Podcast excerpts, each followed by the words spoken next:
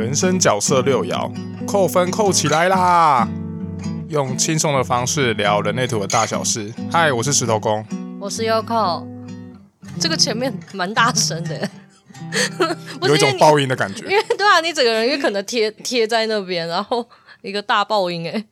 好，反正之前有观众听众说想要听那个六爻哦。然后我那时候有在想，说是要聊六二还是就是纯聊六爻，然后想说二爻聊了这么多，那不然我们就先来聊六这个人生角色，然后来分享我们的一些见见解吗？或者是就是日常生活中看到的一些，我们应该是以六二的人生角色为基底去聊，因为感觉是脑脑的部分嘛，对吧？啊。那第一个，我们要先来聊六爻最有趣的一件事情，就是它的加减分机制。就是六爻有一个神秘的机制，就是会帮人家加加减减、加加减减、扣扣分分，什么东西啊？反正就是他会，他们会依据，我不知道事件会吗？还是其实只有对人啊？你觉得？你说的事件是什么事件？我不知道哎、欸。啊啊、我刚刚只是想说，对他们只会对人扣分吗？对啊，他们应该是对你这个人做的这件事情。那他会对物品扣分吗？对物品为什么要扣分？就是这麦克风超烂，然后他会扣麦克风这个品牌的分数，还是扣那个介绍的人的分数？我我觉得可能会扣介绍人的分数啊。他 会不会扣这个扣物品的？可能要问呃六爻的人。对六爻的人，为什么会突然？不是因为刚刚想说我们要讲说，就是人生角色六的人，他们很很容易。不由自主的，就是他们心中就会有一个那个量表啊，评分量表，好像在玩那个养成游戏。你在攻略一个人的时候，不是就是他们会有那个好感分嘛？然后就会有什么零到一百分，然后多少他才会跟你开始很要好，才会跟你约会。我觉得他们就很像这样子啊，他们就内建，很像在玩那个恋爱养成游戏。不过像他们，不过听他们这样讲，就会觉得说，他们可能会觉得，诶，大家不是应该都是这个样子吗？其实也没有啊。因为因为像如果是假设是如果是我的话，因为我的我的头脑是二爻嘛，我可能就会觉得说，我可能的想法就会觉得说，你要么就跟我很好，要么就跟我就跟我就不太熟。我说我才是没有，我不太会因为这样加分慢慢加，然后加到好像跟你很好。其实我我对这件事情也是我有在思考啊，有的时候我也会因为别人对我好，然后我就觉得，嗯，我觉得也不是真的觉得加分，而是就。哎，就好感度上升，所以其实我，我之后我其实这一阵子我有在思考这件事情，就是他们的加减分机制，我我我不太知道他们到底是怎么，是不是真的像我刚刚说那样子，就是会有什么加一分、五分这种感觉，还是还是没有这么严、这么夸张？因为我觉得别人对我好的时候，我也会觉得我好像有帮他加分嘛，还是说拉近距离？就是我，我是在想这个，但是我觉得他们给我的感觉会觉得在加减分这这件事情上面，好像在更细腻一点哦。我觉得我们好像没有，就是我们也会对这个人有加分，啊、可是好像不会到那么，就是每一件事小小事情都会这样加扣分、加扣分。我知道了啦，你刚刚这样讲，我想到了啦。因为像我们的机制，应该是好感度到达一定的时候，基本上就开始不太会扣分了。可是他们好像还是会扣分。对不对？嗯，对，目前看下来的还是会，还是会，就是人生，就是整，就是终其一生都在帮这个人加分、减分、加分、减分，然后好像也还是有机会再把分数加回去嘛。因为我觉得我姐就是这个例子啊。嗯，对啊，她跟我姐夫的关系，我觉得之前也有呃，因为反正就他们一些私事啊，所以分数真的有下降。可是我觉得现在分数又很高了。但是我觉得他们。他们好像如果分数也也是如果加到一个一个阶级之后呢，你要在他就是他在扣分的时候，好像扣的幅度就不见得会那么大，因为他可能就觉得他跟你比较要好，他可能就对所有事情的检视度或许就不会那么大。可是感觉好像还是对啦，应该说那个级距那个分数，可是呃那个分数对不会扣到那么多，但我觉得好像还是会开始微扣分，对不对？就会去很重视那些美美嘎嘎吧。就是啊，我知道了，可能就是例如说拿家家暴为例子好了，感觉六爻的人就是被家暴到一定分数就没了，觉得我要跟你离婚，应该是吧？那你觉得二爻会吗？看看你妈，应该是没有啦。嗯、是不是就会呃更能够忍啊？我是这样想啦。要么更就是二爻就是一个极端值嘛，要人更要么更能够忍，要么就是会决裂的很，就是很极端吧。因为我呃，就是那个加减分，我就突然想到，上次也有人跟我说，他对某一个人就是扣分扣到他觉得就是已经负分了，就再也回不去啊。然后我就觉得，哦，这跟二爻听起来好像有一点像，但是他好像真的是逐渐下滑的。每次就是每次，其实我们这样客观聊六爻的时候，我们就觉得哦，对啊，就是这样这样这样。可是其实有时候我认真的回想的话，我就觉得是不是每一个人生角色都有一点相相近？我只是那个时候就是小困惑，嗯、因为我觉得我好像也不是真的，我有到这么极端吗？我我有这么极端吗？可是我都，可是我都会觉得，我都会觉得像六爻他这样子扣到负分，没错，他可能会扣到很低很低，可是他或许还是有的确有加回去的可能啊。我之前听那个我的六二好朋友他说再也加不回去了，那个负分就是回不去了，他有一个回不去的机制。哦，就是他就会有到一个，也是一个就是负对，就是负分就代表抱歉了，就是我再也不会把你加回来了，然后还改人家赖的名字，什么什么就骂他什么臭臭什么东东的之类的，已经到很夸张诶，我觉得那个是很严重的了。那其他的可能，我觉得真的还是要搭配人生角色啊，因为四六的人可能应该不不太敢这样子。然后六二的话，毕竟他们身体还是二爻啊，所以我觉得还是有一些可能会到这么夸张。只是就想说他们的加减分，嗯，可能像你说真的很细腻。所以如果有那个六爻的人在听，请跟我分享一下，就是你们会不会有那个，例如说加五分、加十分还是什么的，像这样子。例如说别人呃，就是突然的。呃，在你很累的时候，然后他们就突然嘘寒问暖了一下，然后送了你一个小礼物。你会因为就是你会因为他送的礼物送对点了，就是送到你喜欢的东西，还是说呃这样子分数加比较多，还是其实他们只要啊猫啦，在录音，猫一定要在这里走来走去。好，总之就是我刚刚说什么，就是你们的分数是会依据，例如说他给你的好的东西有没有打对点而加不同的分吗？就是我想知道这个，因为我觉得如果是我的话，就是他只要对我好，我都很加。就是我觉得他无论给我什么，我觉得分数都一样。这样想的话，我觉得我我的分数应该是都一样的。嗯，可是六爻的确好像你在不同不同时间点送不同的东西，他可能这时候要或那，然后下一次他可能就不要啊。啊，不要的时候他可能就有机会，可能就或许对你不加不减不正的扣分啊。但是你送对点的时候，他可能就会忽然加你很多分啊。我觉得就像那个你妈的事件这样子。哦，对啊，就是同一件事情，然后不能都用同一套攻略模式攻略他们。他们因为他们会随着时间，然后心情等等，然后需当下的需求不一样，那他们希望的东西会不一样。那这个时候你有没有送到对的东西，讲到对的话，我觉得就是非常就是他们的加分。条件了，真的很像玩养成游戏游戏耶！他不是就有六说三个那个选项给你选，然后看你要回哪一句。不过这样子就我觉得就还蛮符合，就是六爻在寻找灵魂伴侣这件事情啊。哦，对，就是六爻这个人生角色，他们很重视的东西就是灵魂伴侣，就是能不能呃追求到，即使我不说，我们都知道我们的灵魂彼此想要什么。哇，讲得好抽象哦！我跟你说，六爻的人听得懂啦。啊，像我们这些凡夫俗子就，就啊，什么什么叫灵魂的需求？他们就是如此的，嗯，抽象。反正反正他们就是希望说，哦，他们有时候的这些，就是就是一举一动，可能都会希望大家能够了解啊。那所以说，就因应我们前面所讲的，呃，可能你的同一套模式呢，就不能重复在，就是使用在一套模式，就是重复是在使用在这一件事情上面，同一件事情上面，嗯。然后除了加减分机制之外呢，我觉得他们还有一个重点啦，就是这个应该是大家在阅读人类图里面，我觉得比较难理解的，就是只有六爻哦，只有六爻有这个奇怪的东西，就是他们被分，他们的人生被分了三个阶段。然后第一个就是大概大约大约三十岁之前，然后再来就是三十到五十，然后再来就是五十以后了。他们大概被分成这三阶段。然后，因为我们现在目前得读到得到的资讯呢，五十岁之后的这个阶段呢，嗯的人口数是非常少的，所以其实他们是什么样子什么，那真的就很很难有那个啦。学术上，呃，应该说什么实实体上面嘛。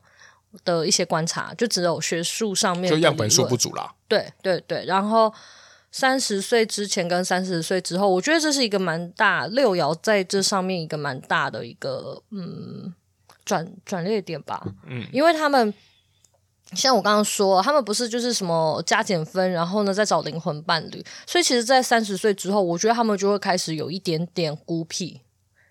孤僻嘛，就是他们就开始有点不太想真的那么喜欢跟一堆人处在一起，或者是去尝试做很多好玩的事情。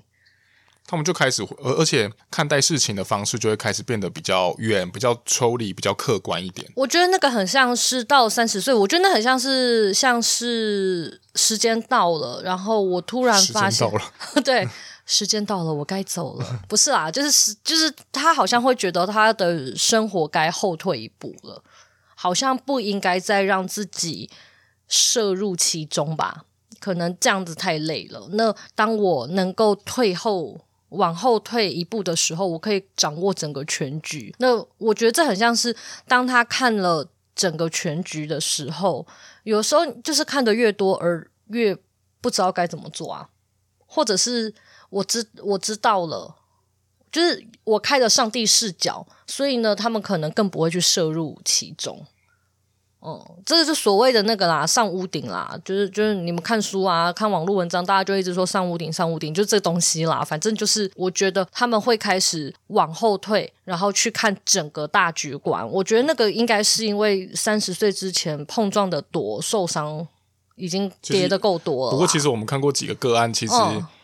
很多人其实就算有六爻，他们也有可能他们碰撞不多，他们一样会在三十岁之后往上爬。反正就是这个分水岭，就是三十岁左右，对，不不见得一定要三十，他们可能二十八，管他了，反正就是那个什么土回的时候嘛。嗯，好，就他们就会想要退后一步。我觉得那个真的是一个身身体上面的一种运作机制，他们就是时间到了，然后就突然就扬升，就顿悟了，然后就突然知道说我要非常宏观的看这个世界。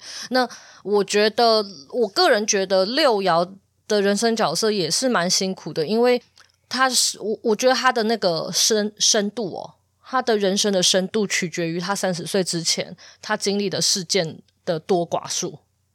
嗯，对啊，多寡数，然后这个多寡数呢，会影响他们在这之后呢，他们可以去呃融会贯通他们的生活体验。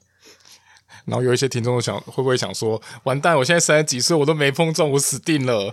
不会啦，他们就觉得在上面很舒服啊，反正都已经过了，有什么就就来不及啦，管他的，当一个普凡普通的平凡人也不错啊。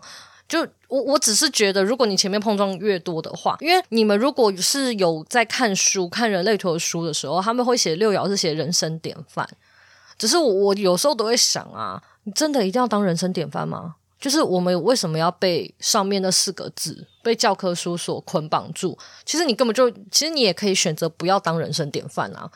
所以，如果对你来说，我真的没有想要当什么人生典范的话，你就算碰撞不足也无所谓吧。我觉得啦，啊天哪，我好消极哦！我现在是一个消极的一个发言呢。我现在好像就是劝大家一起烂呢。可是，可是如果如果不是抱持这样子的话，像。六爻本来就会有那有可能会有有那种，就是他不见得会下来做事啊。那如果他不今天不是成为一个人生典范，有办法在上面支持大家做事的话，那变成说他可能在讲话的时候也没有人要听，然后自己也不会下来做事。那他这样子就是整个人或或许他整个人生就会比较呃有可能就会比较没有人理他还是什么，我不知道啦。嗯，就是不太因为不太清楚说这样子的人如果到。五六十岁之后，第三阶段之后会变成什么样子的典范？也他也可能也会也是一种典范啦，但是不，但是会怎样我不知道。反正他们蛮有趣的，他的意思就是讲说，在五十岁的时候，你就会真的完全进化，就完完全体，然后你就会成为一个人生典范。他的概念、故事概念是这样，就是三十岁之前呢，你会经历很多事情，然后这些事情可能你就是在碰撞中，呃，去理解它，或者是学习它，然后到了三十岁的时候呢，你就是上去疗伤。那在疗伤的过程中，其实你是真的要去消化你之前碰撞的那些。伤口，因为其实这很像是年少轻狂嘛，然后智商不足嘛，不是智商不足，就是脑袋想的没那么成熟，我们脑袋还发育不完全，所以呢，我们可能就会做出很多冲动的事情，然后很多事情我们就想不透。他就是叫你三十到五十岁的时候慢慢去。你知道吗？去想透内化自己啊！对啊，哦天哪，哦你们听起来好像很高级耶，好像很厉害耶！哇，可是可是我这不是我这种凡夫俗子能够想象的。可是我有听过类似像呃，假设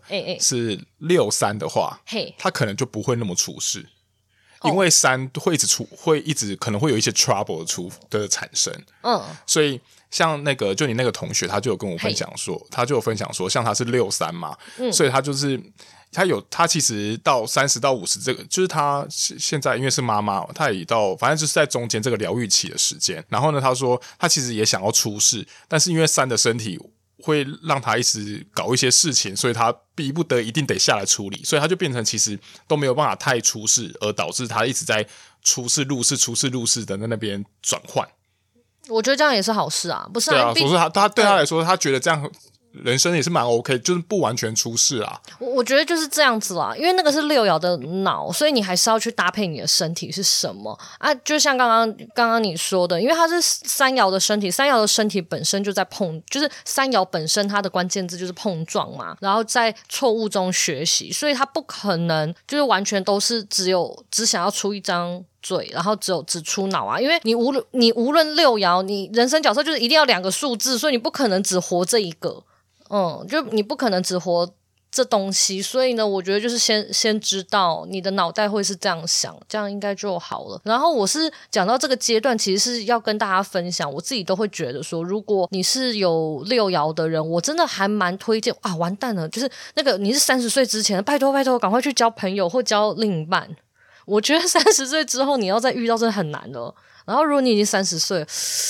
不知道哎、欸，好自为之喽。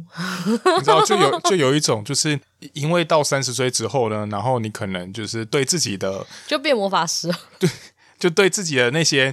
条件啊，龟毛啊，你可能就会会比较更就是更完善一点。所以你今天想要再挑另外一半的时候呢，你就会拿这拿你自己也写这些你的自己的点，然后去审视去审视对方。那所以今天当你在三十岁之后，你才遇才遇到你觉得不错人，你可能就会拿出就会想说，哦，不行，我觉得我的另外一半呢，他可能要有可能或许有车有房，又或者是他要呃可能书读得很高啊，可能 EQ 很高什么之类的。那他今天有一些。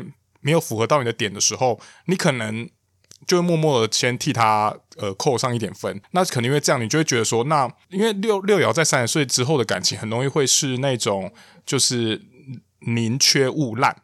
嗯，对啊。然后我觉得他们也有，嗯，我我自己觉得六爻蛮蛮容易的，虽然跟那个一夜情有点有点打架，但我觉得他们好像也蛮适合柏拉图式的爱情，就是因为他们想要的是那个。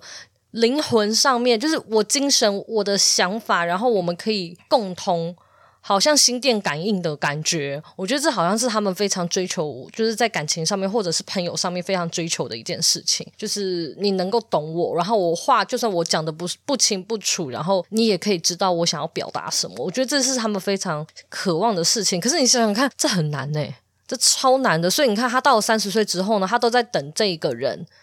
然后又想要后退一步的去看这整个世界，那要遇到呃，就是很好的朋友，或者是要寻找另外一半，我觉得就会相对的难很多。然后，对啊，我身边有一些那个六二的人生角色，如果他。他们现在很多都单身嘛，如果没有找到另外一半，大多数他们都选择单身，因为他们宁可就是像你刚刚说，就宁缺毋滥，他们宁可就这样单身，也不想要找到那一个就是灵魂不契合的人。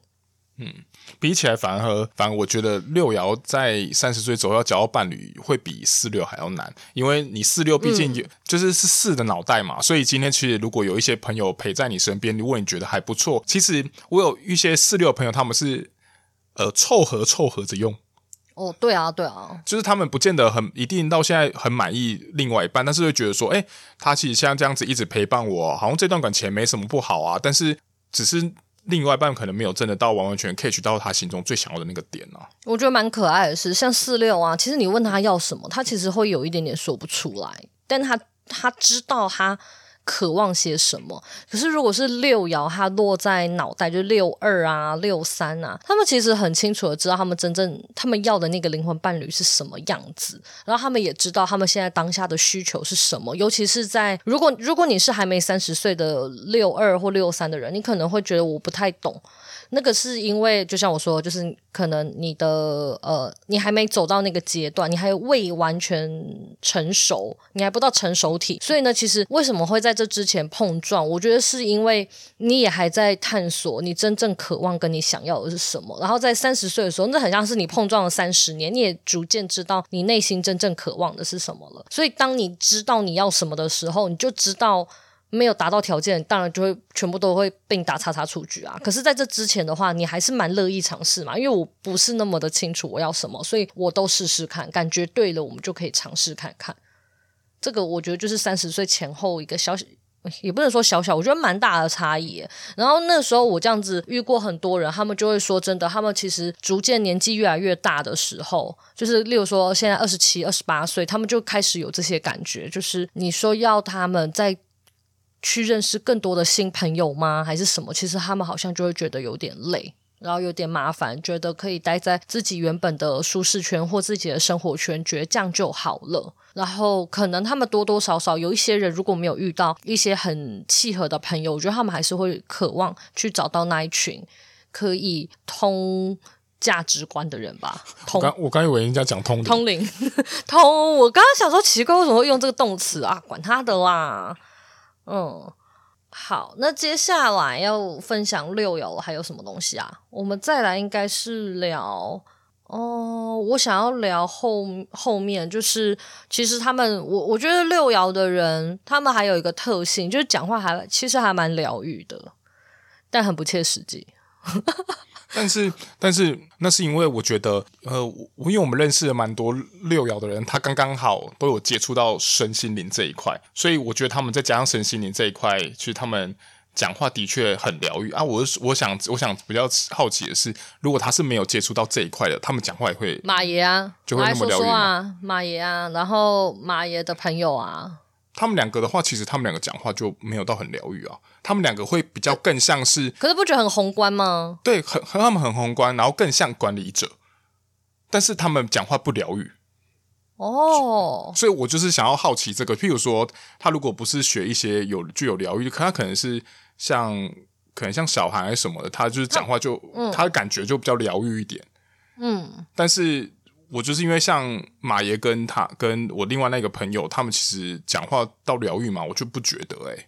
要怎么讲疗愈这件事？我说的疗愈可能不是真的很，不是我说的那种很抚慰我人心，就是他们讲话就是很。很广，很光，对啊，就很宏光是什么？宏观是什么？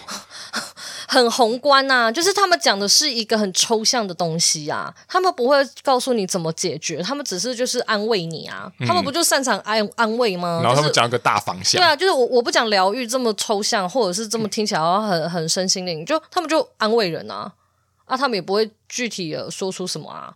然后四爻可能就说哦，好啦，喝酒啦。然后六爻可能就会说啊，这一段感情啊，就只是一个生命的历练呐、啊。我觉得你就不用放在心上太多，你这样也多了一些经验值。真的都有那都有那种，就是你听你在当下你听起来好像真的有什么，但是你后来回去回到家里仔细想的时候，会想说，哎，这段话我到底我要我怎么做？我不知道啊。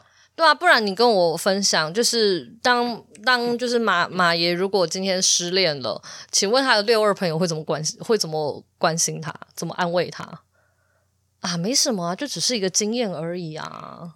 嗯，是不是？就觉得好像就就就再下一个啊，下一个会更好，反正就类似像这样子。对啊，按、啊、四爻的就会说走啦，喝酒啦，不要难过啦，我陪你啦。那对啊，对吧？四爻就这样、嗯。的确，在里面他就会这样子。然后五爻就会说啊，不是你今天会失败，我告诉你，你下一次就是要怎么做，怎么做，怎么做。你那个讲话聊天，你不可以这样聊啊。对不对？然后呢，三爻的就跟你说没什么，走啦，我们下次我们就一起再去路上，我们就跟你一起去搭讪新的人。哦，我我这蛮会的呢。好，不要问我一爻跟二爻会怎么做，因为我也不知道。我刚刚只是随意想了一下。那那一跟二会怎么样？我刚刚很认真的，对，一跟二会怎么样？啊，糟糕了，一跟二会怎么样？对啊，怎么办？哎，如果是我，我如果这个人跟我很好，我是一个二爻的脑袋，所以其实我会，我可能会跟他说，你需要什么，我就是我会花时间陪你，还是干嘛，就是看你需要什么。可是因为我觉得他还是会，因为他就不只有单一个人生角色啊，你一定会配合着其他地方去凑在一起做事啊，所以那我觉得那比较像整套的，我觉得一跟二也比较会混入其中啊。嗯，好吧，我只是刚刚想一想，如果是我二爻的脑，我跟他很好的话，我就会跟他说，你现在需要什么，我可以立刻去找你，还是干嘛的？如果我跟他很好的话，但身边生命中没有到那么多很好的人啦，所以就还好还好。要是很多个，那谁受得了？嗯，然后还有什么？我们还要分享六爻的什么东西啊？六爻啊，其实在感情中啊，就是。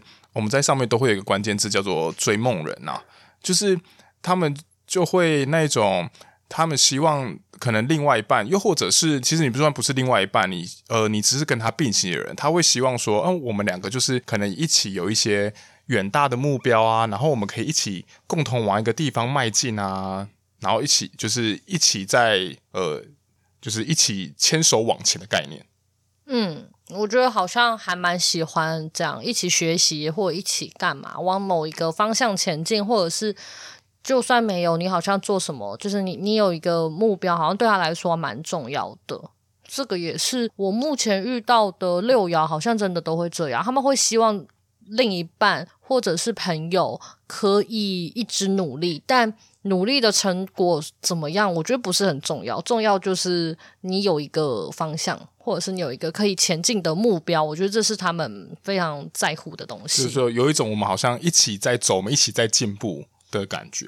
反正就总结，也不是总结，就是我们来分享遇到的一些六二人。我现在没有要说大家，我没有要说六二人的坏话哦，因为我也有很多六二的好朋友，就我也很喜欢他们。只是就是我观察到的一些，就是部分部分嘛，反正就我观察到的一些现象了。好，就这样子，拜托不要。说我就是攻击大家，我好害怕，是在怕屁哦。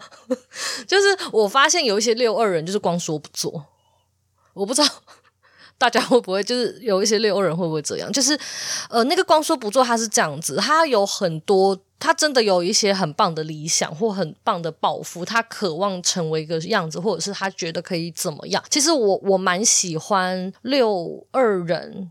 呃，可能是呃，我我这样讲，当然有可能其他六爻也是，只是因为我我现在是分享我身边的六二，所以我不确定，六说六三还是什么其他会不会这样。反正就是我蛮喜欢一些六二人，他在跟我分享一些他的呃，他所描绘的世界，他渴望的世界会成为什么样子，还是什么？我觉得我蛮喜欢的，因为我觉得那是一种美跟一种坚持，而且他们通常都不这样讲，好奇怪，他们都不坏，他们人都很好。我现在在讲一个，所以那谁很坏？二爻吧。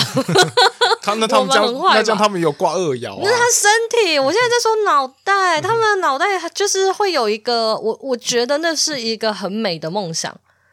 然后他，他们会有个理想乡，对。然后我觉得他们形容的时候，我真的会觉得，如果真的可以达到这个样子，或者是他们可以这么一路坚持，我真的会觉得天哪，真的很棒哎！所以我其实也很我我很喜欢听，然后我也会很想要鼓励他们，可以往那个目标迈进。哎，不是啊，那个是，但大多数都不会往那个方向迈进。好，哎，就是刚刚提到的那个理想乡啊，嘿，那个我们看了很多什么影集还是动画什么的，到最后那个坏人其实也都是因为我怀有抱负，然后结果。一直要一直很坚持，然后就变坏人了。哦，对啊，对啊，对啊，对啊，就是如果一个不小心就变那样，就歪掉了。不是，他们现在不是现在，你听我说，他们现在连成为坏坏人的资格都没有，因为他们没有做啊。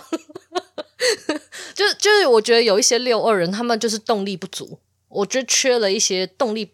动力去前进，嗯，这个可能就也要再配你的类型下去啦，跟你所有东西下去，对你的能量场啊等等的。嗯、只是我有发现，大多数他们可能会透过描绘，可是他们却不知道该怎么实际的行动。因为我觉得，我觉得问题是因为框架太大，所以其实，在框架这么大的状况下，要从哪一个方向开始执行，这又是另外一回事。然后还有你的生活发生了什么事情，又是另外一回事。哦，都是他们，就是他们就会不知道该怎么去做这些 detail 啦。啊，这些 detail 就是要交给五幺的人去做啊。对，因为这样子，大多数最后很多人会觉得你就是在做梦，你就是说了一口好话，然后嘞，什么东西都没有。对啊，就有点类似说，像之之前呃。孔子想要达到的就是世界大同。那今天他讲出这个世界大同，很像是一个理想嘛？那我们今天怎么做？我不知道啊。对，就类似像这样，就这样，就这样。然后或者是他们可能也不见得会想，就是他们想，但他们可能也没有真的要做。然后你说别人真的提出了建议，他真的会照着去做吗？好，好像又不一定。那你去做，他又在那边一直讲，你就会觉得很生气啊！到底是要不要做？你到底就是你就出一张嘴，然后别人在那边帮你做嘛，然后也不知道你到底要干嘛，然后你整天就是喊着这个口号，到底是是在喊什么东西？对，就是会发生。我觉得有的时候会发生这样子，就是我观察到有一些六二人会变这样。然后呢，可是我觉得有一些六二人，他们就真的就是，如果他们真的有下来做的话，其实成绩我觉得都还蛮不错的啊。然后我也会觉得，他们让我觉得他们是更纯粹的一群人，就是他们真的不是为了什么利益啊，还是为了什么东西，我就会觉得他们真的是非常的纯粹，然后会觉得，呃，我会想要帮他们，像那个啊，甜点店啊。板娘就是六二人啊，我觉得他就是很努力的在、嗯、呃，就是他就是那一个甜点店，然后他是在做中途猫咪的，那他也不接受任何捐款，反正就是你买甜点，他就会拨一些钱钱，然后呢去救一些浪猫，然后帮忙中途，那就诶，他也经营哦，他也开店开了五年了耶，反正就我就会觉得，你看像他在坚持做这些事情，我觉得那就是一件很纯粹、很美好的事。不过像那个谁，那个。娃娃给我的感觉也很好啊！哦，对啊，哎，可是他轮回交叉真的就是疗愈哦，对他刚好是也是对，他就是疗愈，所以他讲话真的很疗愈。嗯，对啊，就从他们身上你会觉得你可以得到很多温暖的力量。嗯，对。也不会觉得很锐利还是干嘛，然后例如说像跟我们讲话，你就觉得锐利的是我们吧？对，就很靠北。然后我就想说，到底在讲什么乐色话？然后他们的就是你真的会觉得被安慰到，或者是说，嗯，听的心情很好，很舒服。嗯啊，如果你是要听负能量的话，就可以找我们这样子。其实我也没有很负能量啊，我觉得我上课还好吧。不会啊，可是因为大，你看你现在的听众的，就是大家的回馈都说你在里面讲话可能很好笑，好 对啊。哎、欸，可是我最爱听你靠背了。我算牌，我算牌的时候，我觉得我还蛮正能量的。我觉我觉得没有，其实是因为我怕就是那个客人检举我，所以讲话要保守一点。不过，不过，我觉得，我觉得像你在解牌就比较符合你那五爻样子啊，就我觉得就比较实际像。哦哦，对了，对了，对了，好好，回到六二，回到六二，嗯。那你身边有什么六二的人，你会想要分享吗？嗯，我身边还有什么六二人吗？我就两，好像就两个，是不是？嗯。那还是你有想要分享四？哎，之前也聊过一集四六，然后还一直骂他们。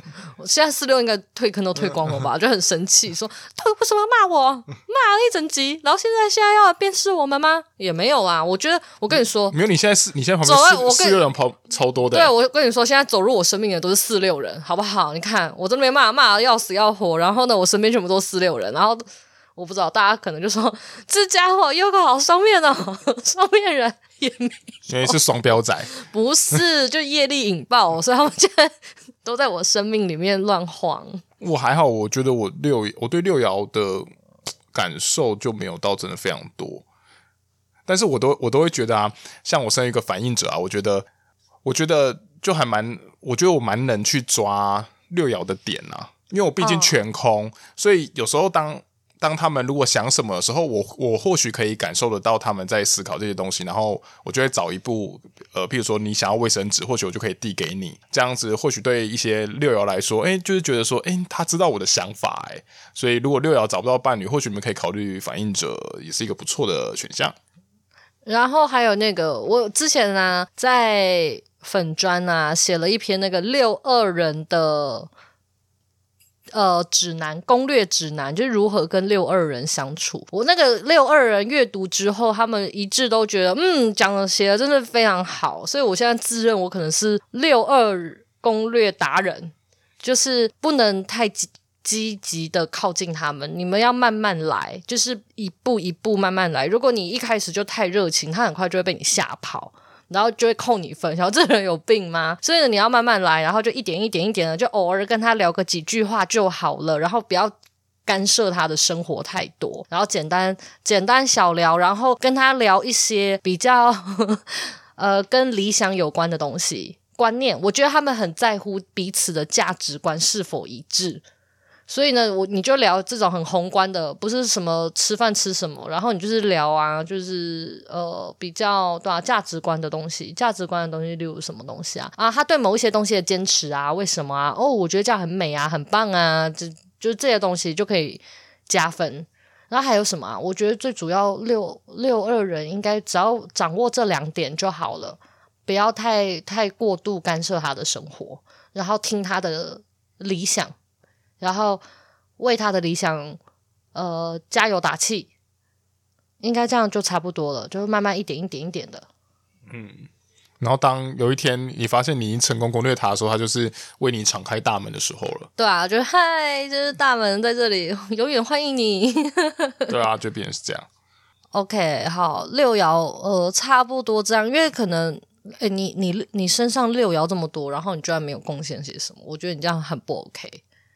哎，我还没什么六爻嘞，对吧？我记得你六爻超多，嗯，对啊，你居然没有什么六爻的贡献，你下次再多观察一下。可是因为我就没有人可以观察，然后观察一下自己啊，观察自己，这太就是就像是你看，对个反应者来说是有一点难。哦，也是啦，我只是突然想，你看，像我就整天都在 Google Google 这些东西啊，易爻都没法做啊。没有说，我觉得对我对自己六爻比较有感的，就是我会觉得，就是呃，就。事情会这样发生啊，就这样啊。哦，好的。就是我会觉得啊，有时候只有呃，可能人生就这样，就是必然嘛啊，就去体验，就这样吧。哦，好哦，还蛮宏观的，不错不错啊。你说不定就是这样子，所以你人生很乐观。哦，对啊，因为之前我们就有分享过说，说我觉得我你要你有说过，你觉得我比你还要乐观许多。对啊，天哪，我根本就是好像我的生活就是快毁灭了，我可能活在地狱里面。可能就是可能就是因为你的很一咬也比较多，所以就会有那种许多的不安全感啊。因为我毕竟六咬嘛，到最后我就是会成就比较乐观嘛。也是啦，蛮有可能的。